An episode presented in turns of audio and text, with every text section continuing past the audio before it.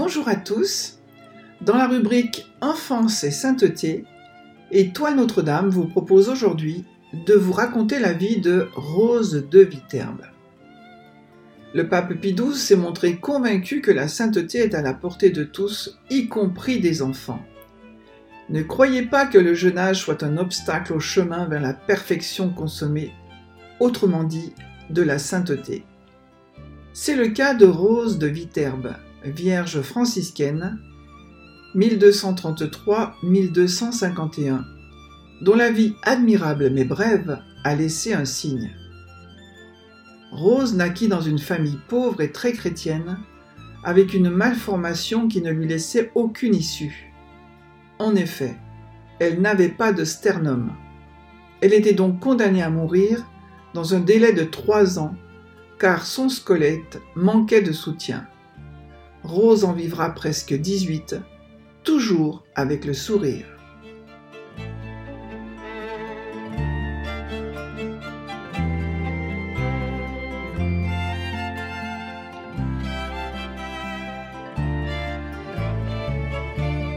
Rose acceptait la pauvreté de sa famille et de sa condition physique avec une infinie patience, pleine de tendresse pour les plus pauvres qu'elle.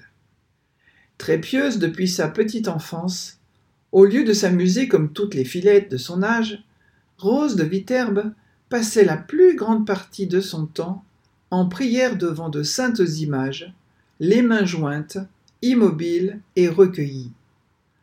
À l'âge de sept ans, elle sollicita instamment la permission de vivre seule avec Dieu dans une petite chambre de la maison.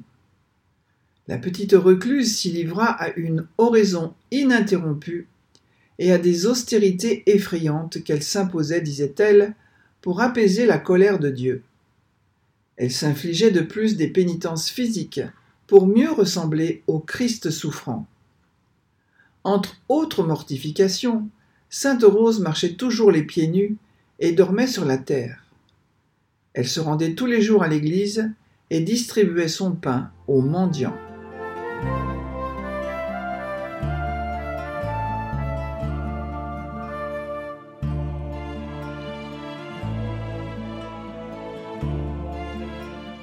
Le contexte historique dans lequel elle vit est celui de la lutte âpre entre Guelph, souteneur du pape Innocent IV, et Gibelin, partisan de l'empereur Frédéric II.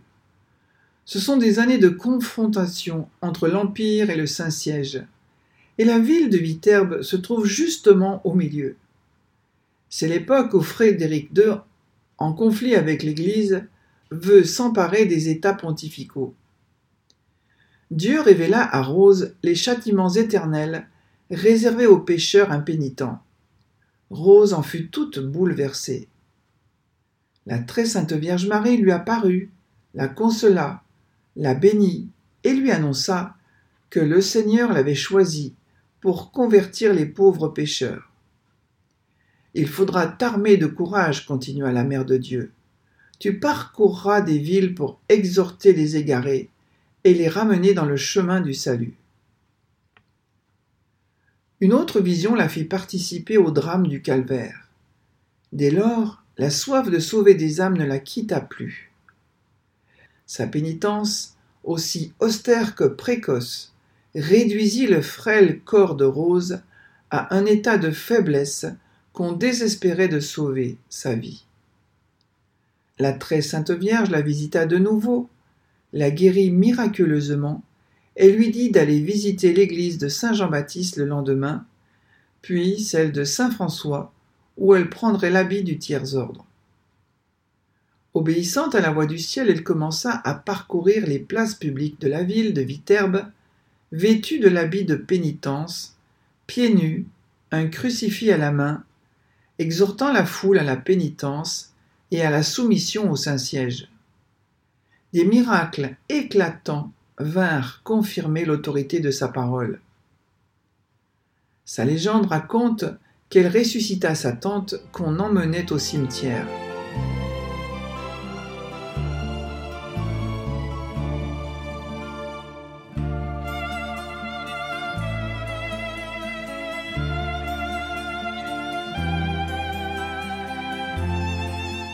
Préparée par la prière, la solitude et le sacrifice, aidée des bénédictions des pauvres à qui elle sacrifiait ordinairement sa nourriture, l'humble fillette affronta le géant, l'empereur Frédéric.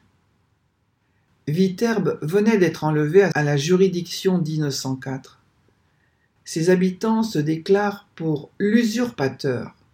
Mais Rose se lève, elle prie, elle prêche, elle fait des miracles, elle convainc et rend bientôt au pape le cœur de ses compatriotes égarés. Mais si le peuple est gagné, les soldats et les magistrats de l'empereur restent dans la ville. Alors, comme autrefois les prophètes d'Israël prêchaient le sacrifice au peuple élu pour qu'il fût délivré de ses ennemis, Rose commande la pénitence. C'est une arme qui lui semble plus forte que la révolte.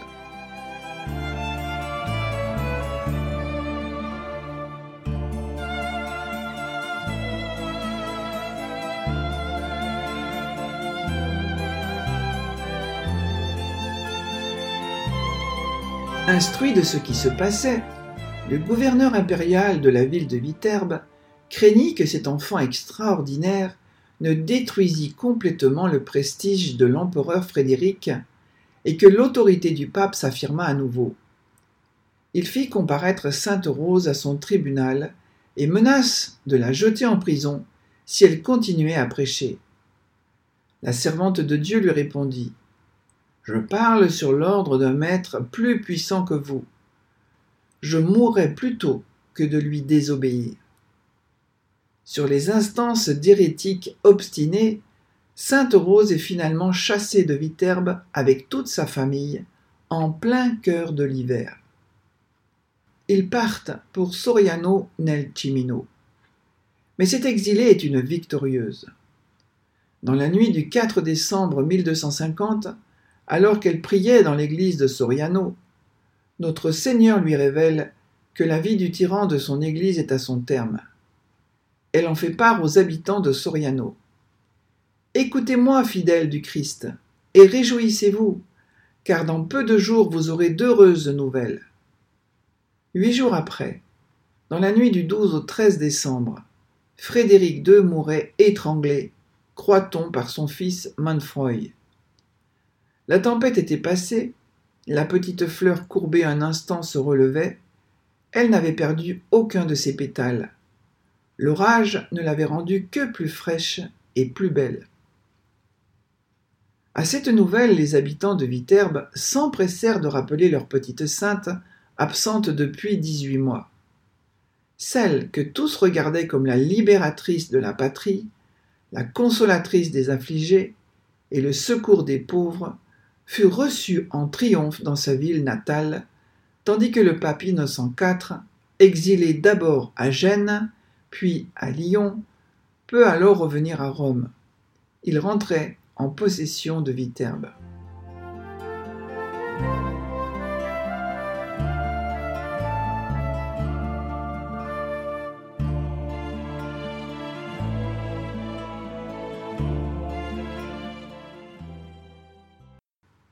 Sa mission apostolique terminée, Sainte Rose songea à réaliser son vœu le plus cher, elle se présenta au couvent de Sainte-Marie-des-Roses, mais n'y fut pas acceptée, probablement à cause du genre de vie extraordinaire qu'elle avait mené auparavant.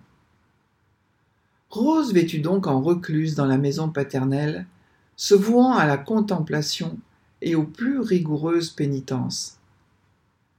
Plusieurs jeunes filles, dont elle s'était déjà occupée, la supplièrent de les prendre sous sa conduite.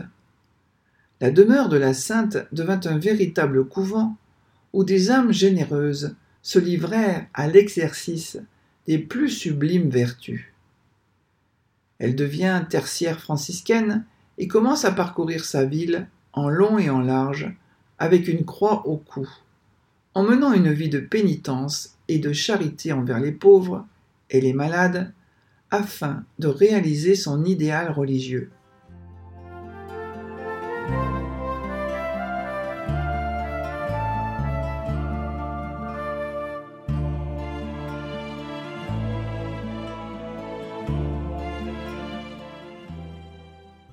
Au moment de rendre l'âme, elle dit à ses parents Je meurs avec joie, puisque je vais être unie à mon Dieu.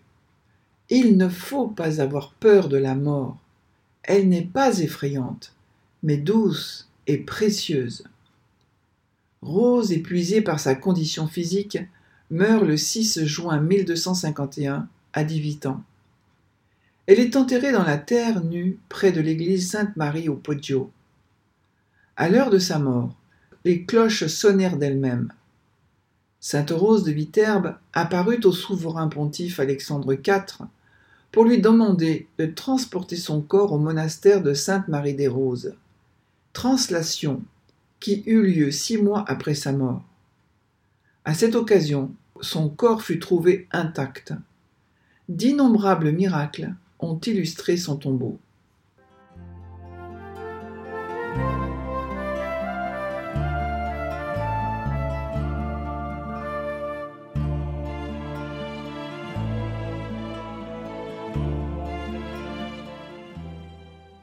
Déjà en 1252, le pape Innocent IV pense la déclarer sainte et ordonne la tenue d'un procès canonique qui cependant n'a jamais débuté. Son successeur Alexandre IV, qui, ne se sentant plus en sécurité à Rome, s'est entre-temps transféré à Viterbe, reçoit en songe, à plusieurs reprises, la visite de la jeune fille. Il ordonne la translation de sa dépouille dans l'église des Clarisses, religieuses auxquelles sont confiés la garde et le culte de Rose. On le transporta alors, comme elle l'avait prédit, au monastère des Clarisses, qui avait refusé de l'admettre de son vivant. S'il ne vous plaît pas de me recevoir vivante, avait-elle dit, vous serez peut-être bien aise de me recevoir après ma mort il est possible encore aujourd'hui d'y vénérer le corps, resté complètement intact et sorti indemne même d'un incendie en 1357. Dans les deux siècles successifs, croît la vénération autour de la jeune sainte. Ainsi, en 1457, Calixte III reconnut son culte en l'inscrivant au martyrologe romain comme bienheureuse. Il ordonne à nouveau un procès de canonisation, mais entre-temps il meurt et rien ne se fait. Toutefois, déjà en 1583, le nom de Rose figure comme sainte dans le martyrologe romain, et des églises lui sont dédiées dans le monde entier. Rose est officiellement reconnue bienheureuse par l'Église catholique.